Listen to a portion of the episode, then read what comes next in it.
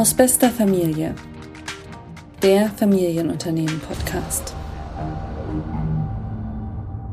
Aus bester Familie. Heute mit Rolf Selige Steinhoff, Eigentümer und geschäftsführender Gesellschafter der Setel Hotels. Willkommen. Ja, Herr Heuchler, vielen Dank. Ich freue mich auf unseren gemeinsamen Podcast.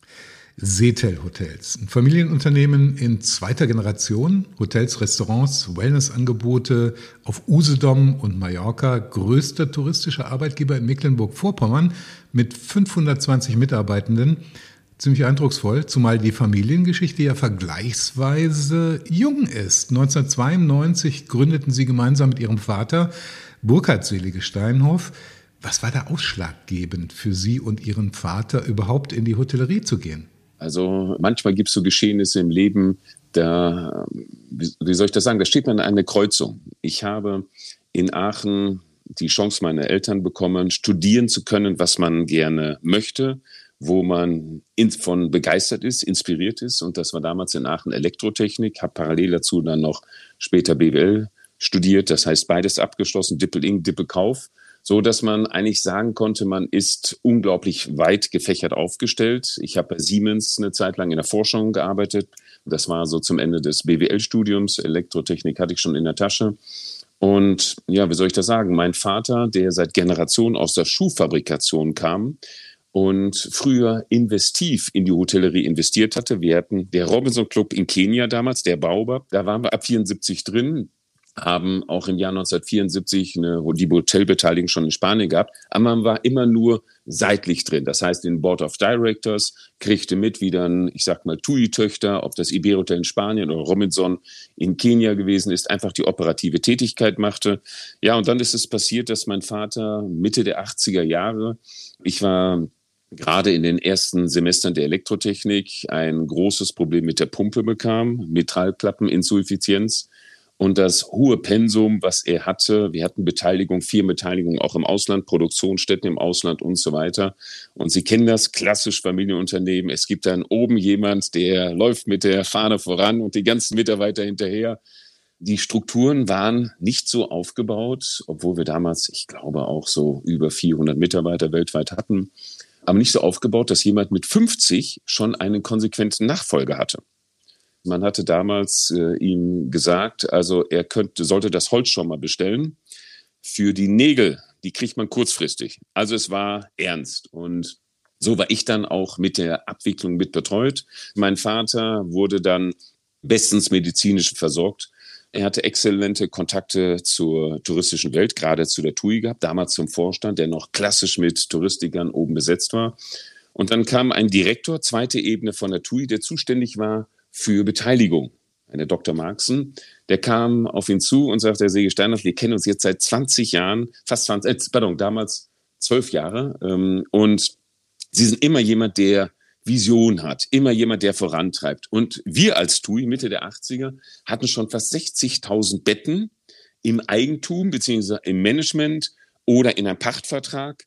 Da hatten die einfach Interesse gehabt, neue ich sag mal, Destination zu erkunden. Aber wenn jemand mit der TUI-Visitenkarte dort aufschlägt, dann explodieren natürlich die Preise. Also hat man gesagt, Mensch, Steinhoff, du hast doch so viel von der Welt gesehen, hast nicht Lust, ein bisschen durch die Welt zu reisen.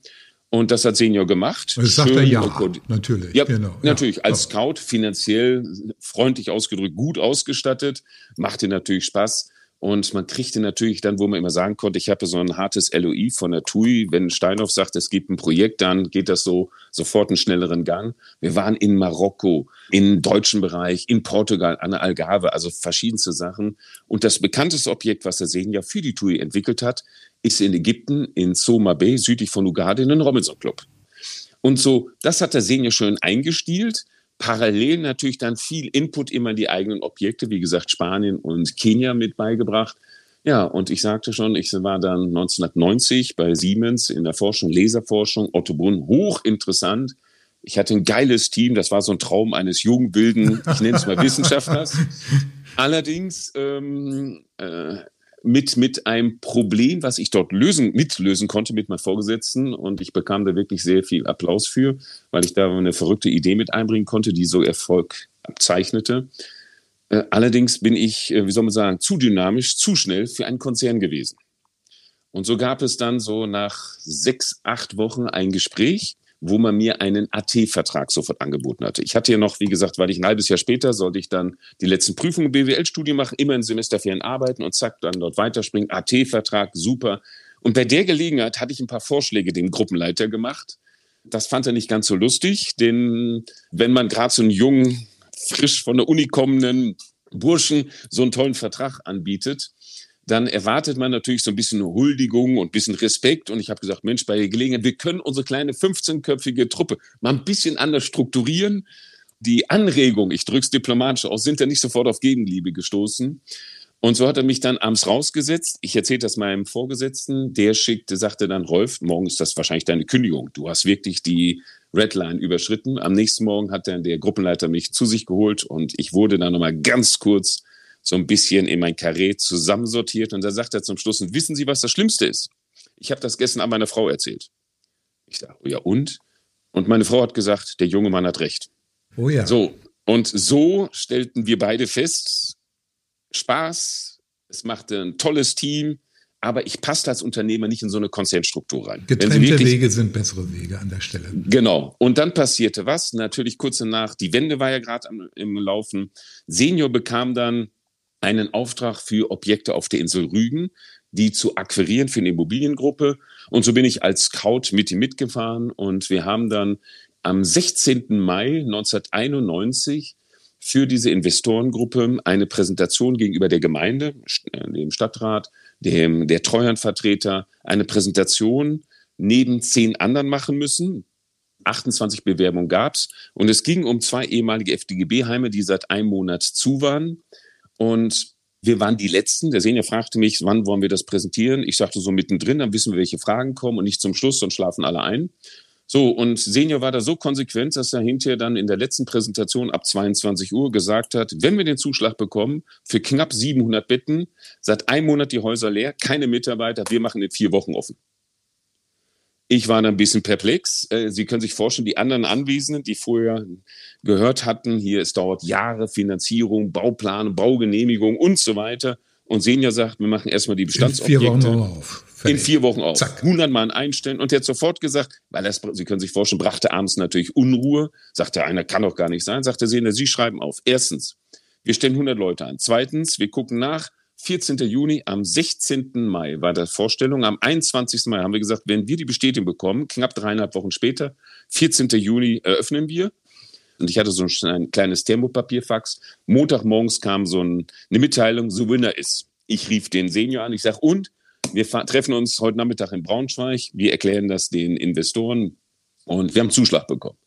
Wir haben an dem Tag eine Gesellschaft gemacht und die sagten dann, Steinhoff, du hast uns da reingerissen du machst das jetzt so. Und dann haben wir gesagt, okay, wir gehen rein, 25,1 Prozent zur Sperrminorität.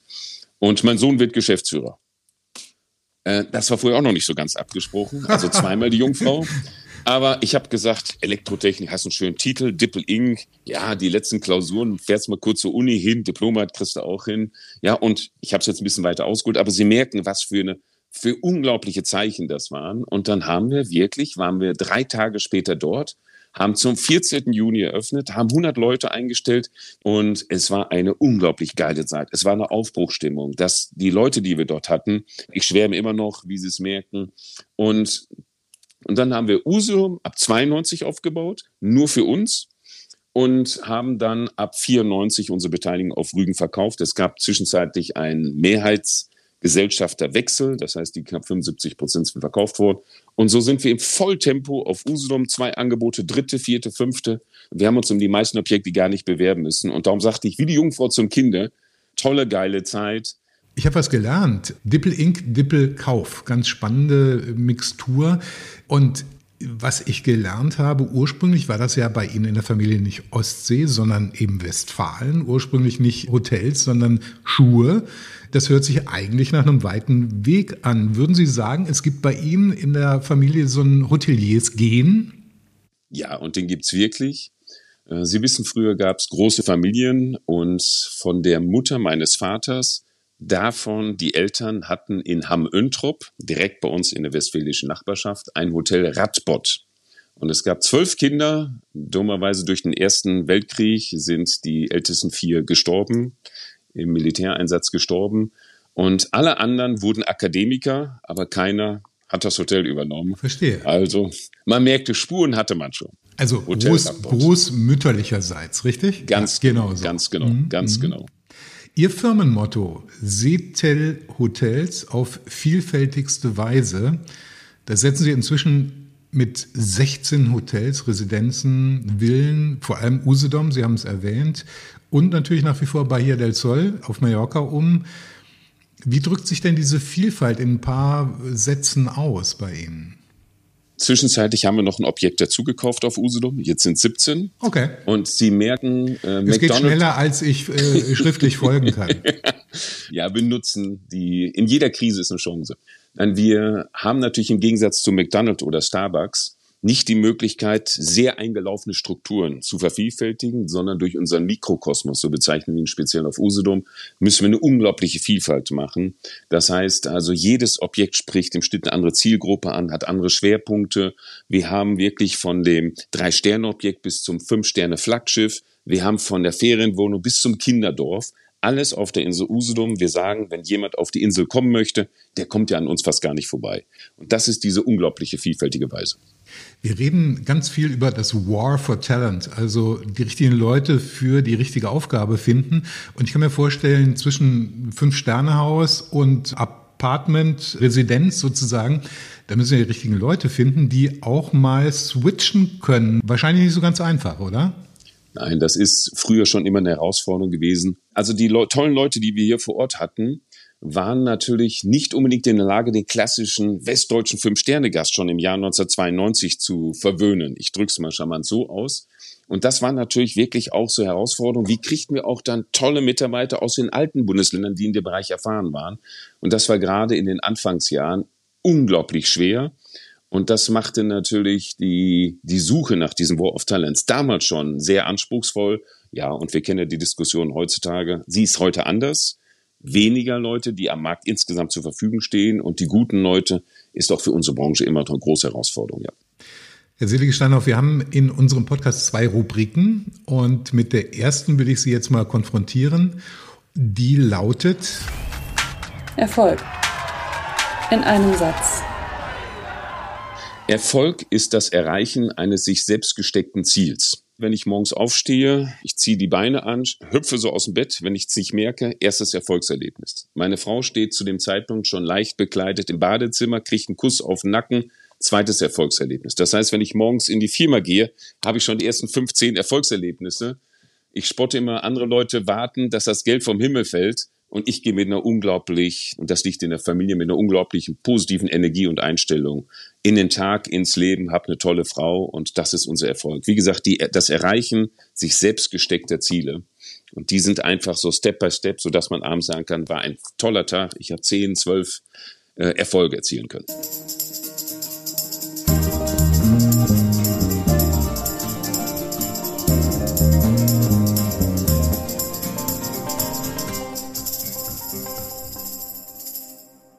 Lassen Sie uns ein kleines bisschen über die Zeiten, in denen wir leben, sprechen. Punkt eins: logischerweise Corona. Die Hotellerie hat heftig unter der Pandemie gelitten.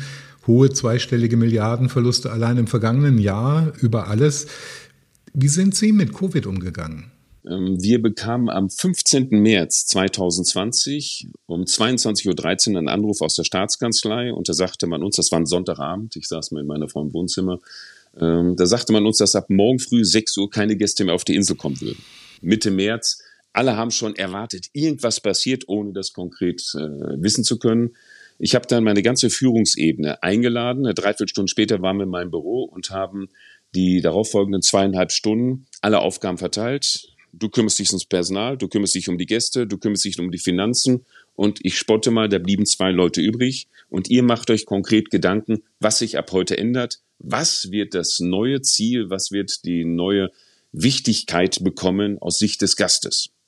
Und wir haben nach 14 Tagen schon ein unglaubliches Hygienekonzept entwickelt, haben einen Partner, Dr. Schnell, mit ins, ins Boot geholt, haben mit, mit einem Vertreter der Uniklinik Greifswald zusammengearbeitet, haben das Hygienekonzept erst unseren Kollegen, dann später der Landesdioga und der Landesregierung vorstellen können. Und damit haben wir es geschafft, in intensiven Austausch dass das Land Mecklenburg-Vorpommern diese Hygienestandards etwas abgeschwächt, aber umgesetzt hat und wir letztendlich schon im Mai 2020 hier auch in Mecklenburg-Vorpommern wieder öffnen konnte. Also, wir haben aus der Krise eine Chance gesehen, brachte uns unglaubliches Feedback. Also ich glaube, allein in den Monaten so 180 Millionen Medienkontakte, denn Unfassbar. jedes, ja, jedes Fernsehen war da. Hier sogar in eine Talkshow bin ich eingeladen worden wo man so vorhatte, uns zu erklären, das kann nicht gut gehen, ihr werdet dann die neuen Spreader, weil alle Leute dazukommen. Und wir konnten sagen, nein, es funktioniert. Wir haben das durchexerziert, wir haben es wissenschaftlich begleiten lassen mit guten Partnern. Und ich glaube, das ist auch eine unserer Stärke. Ich glaube, die Stärke des familiengeführten Mittelstandes besonders, ja, wo man einfach sagt, wir sind alle krisenerprobt, auch wenn wir nicht immer scharf drauf sind aber immer aus der Krise Chancen zu sehen. Und ich glaube, das haben wir gemacht. Und im Herbst, als dann die zweite Corona-Welle anrollte, haben wir sogar das erste privat geführte Corona-Testzentrum in Deutschland aufgeführt. Ich war in der Taskforce der Landesregierung und hatte gesagt, Mensch, wenn wir Gäste bekommen wollen, die müssen wir testen. Es gibt aber keine Infrastruktur, dann machen wir das hier auf der Insel Usedom. Also klassisch Familienunternehmen beim Schopfe ergreifen und machen, einfach machen. Es ist natürlich so, eine Krise kommt selten allein. Und nun haben wir es mit heftigen geopolitischen Veränderungen zu tun derzeit, zusammen mit einer kräftigen Energiekrise, von der wir noch nicht genau wissen, wie sie sich ausprägen wird. Eine lange nicht gesehene Inflation und über allem natürlich die Erkenntnis, dass der Klimawandel da ist und alle Anstrengungen dagegen erforderlich sind. Wie stellen Sie sich, wenn Sie diese, diesen Dreiklang mal zusammennehmen, darauf ein? Also gerade beim ersten Thema Energiekrise, wenn ich Hand aufs Herz in Hotels unterwegs bin, ich dusche nicht fünf Minuten. Also ich dusche länger. Und das ist vielleicht schon ein Symbol für die Problematik, die dahinter liegt. Es gibt einen harten Spruch, den ich in dem Fall gerne zitiere, der sagt, wenn harte Zeiten existieren, entstehen harte Menschen, harte Männer, harte Frauen. Die schaffen. Westfalen, ne? Sagen wir Westfalen. Die schaffen weiche Zeiten. Weiche Zeiten schaffen weiche Menschen. Und weiche Menschen schaffen wieder harte Zeiten ich sage das provokativ, besonders an der Stelle, ohne irgendeinem Politiker oder einer Partei zu nahe zu treten. Klimawandel. Sie wissen, ich bin ehrenamtlich in einer äh, Stiftung eines alternativen Nobelpreisträgers aktiv mit drin. Ja, sehen wir genauso. Und äh, wir hätten vielleicht alle schon eher anfangen können, um Gäste auch zu motivieren, ein bisschen kürzer zu duschen oder noch mehr zu machen. Natürlich haben wir als Familienunternehmen immer das Nachhaltigkeitsgehen.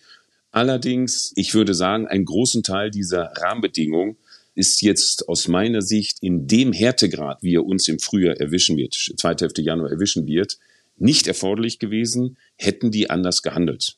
Und das ist das Ärgerliche. Wir hängen jetzt wieder ab, und ich betone wieder, denn in der Corona-Zeit wären bestimmte Maßnahmen in der Deutlichkeit nicht erforderlich gewesen. Jetzt kann man sagen, beim ersten Mal wusste man es nicht genau. Beim zweiten Mal lagen schon mehrere Indizien vor. Wie gesagt, ich will keine Schelte betreiben, aber da ist man zu deutlich gewesen und gerade gegenüber einige Branchen, wo leider die Hotellerie extrem und die Gastronomie drunter fiel. Und das zeichnet sich jetzt auch wieder fürs Frühjahr ab. Das heißt, die Zeit hat die Politik nicht so genutzt, wie sie es genutzt hat. Und ich muss gestehen, die Medien machen das auch nicht besonders gut gerade, denn es wird nicht offen transparent kommuniziert, was uns erwartet. Das wird ein richtig dicker Brocken, wo wir, muss ich auch gestehen, ich sage das hier in diesem Podcast, wir wissen, dass vier Hotels von uns sehr zeitnah, sobald Rahmenbedingungen dazu eintreten, komplett vom Netz genommen werden.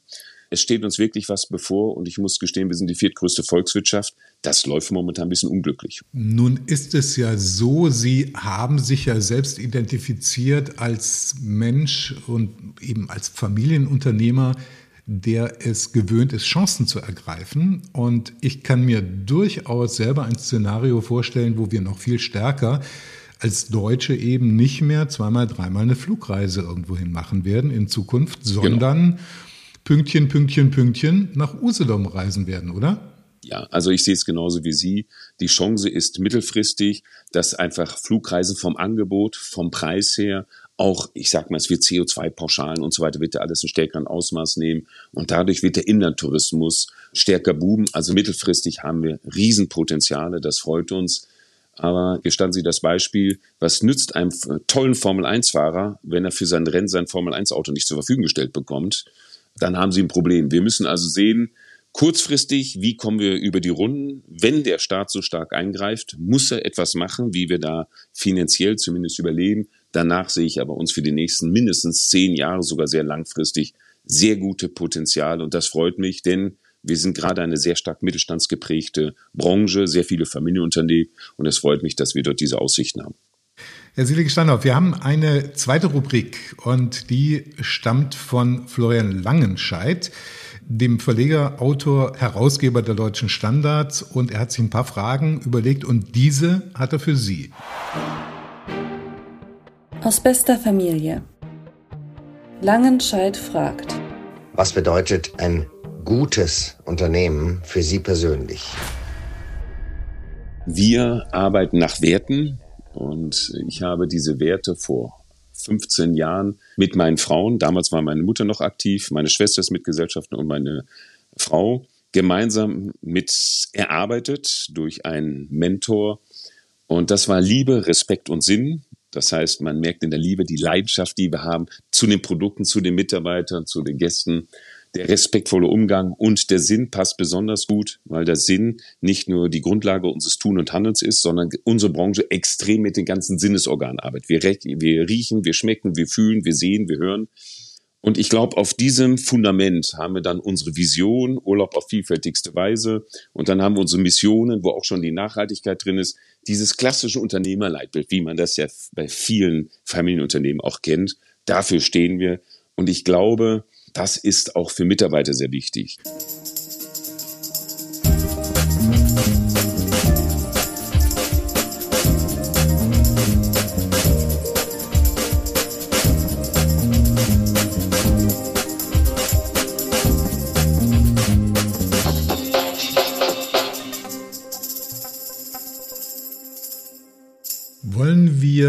Zum Ende hin ein bisschen Perspektive, Vision versuchen? Ich meine, ganz klar geworden ist in den vergangenen Minuten, Sie sind niemand, der stillhalten möchte oder stillhalten kann. 30 Jahre nach Unternehmensgründung, wie geht das weiter? Wohin fährt Ihr Tanker? Ja, wir haben in den letzten vier Jahren alleine 40 Millionen Euro investiert, nur in die Bestandsimmobilien, um die nachzupositionieren, neu zu positionieren. Ich habe einen langjährigen Freund gewinnen können, dass er mit mir eine zweite Gruppe aufbaut, die außerhalb der Insel unter dem Namen IHR, International Hotels and Resorts, meistens Pachtobjekte anmietet, die immer einen sehr starken Leisure-Gedanken, also die Ferienhotellerie mit impliziert, aber auch hybrid aufgestellt sein kann. Das heißt also in Kombination von Tagung, von Geschäftsreisen, von Leisure-Bereich, Wellness und so weiter. Und haben dafür auch eine eigene Marke Roots mit aufgebaut und sind momentan im deutschsprachigen Bereich von Bregenz bis zur westlichen Ostsee sind wir momentan mit einigen Verträgen, die wir unterschrieben haben, schon gut positioniert. So gehe ich davon aus, dass wir in den nächsten Jahren nicht nur auf der Insel Usedom uns weiterentwickeln werden, mit weiteren neuen Ideen, die wir kreativ umsetzen, sondern mit meinem Partner Walter Neumann auch dann innerhalb Deutschlands an mehreren Stellen noch unser Engagement, unsere Leidenschaft dort für den Gast und für die Kunden präsentieren können. IHR ist ein ganz spannendes Projekt und ich glaube auch nicht ganz gewöhnlich in der Branche, weil es eben Management-Gedanken, operative Gedanken, Marketing, Architektur, alles unter einem Dach verbindet. Ne? Ja.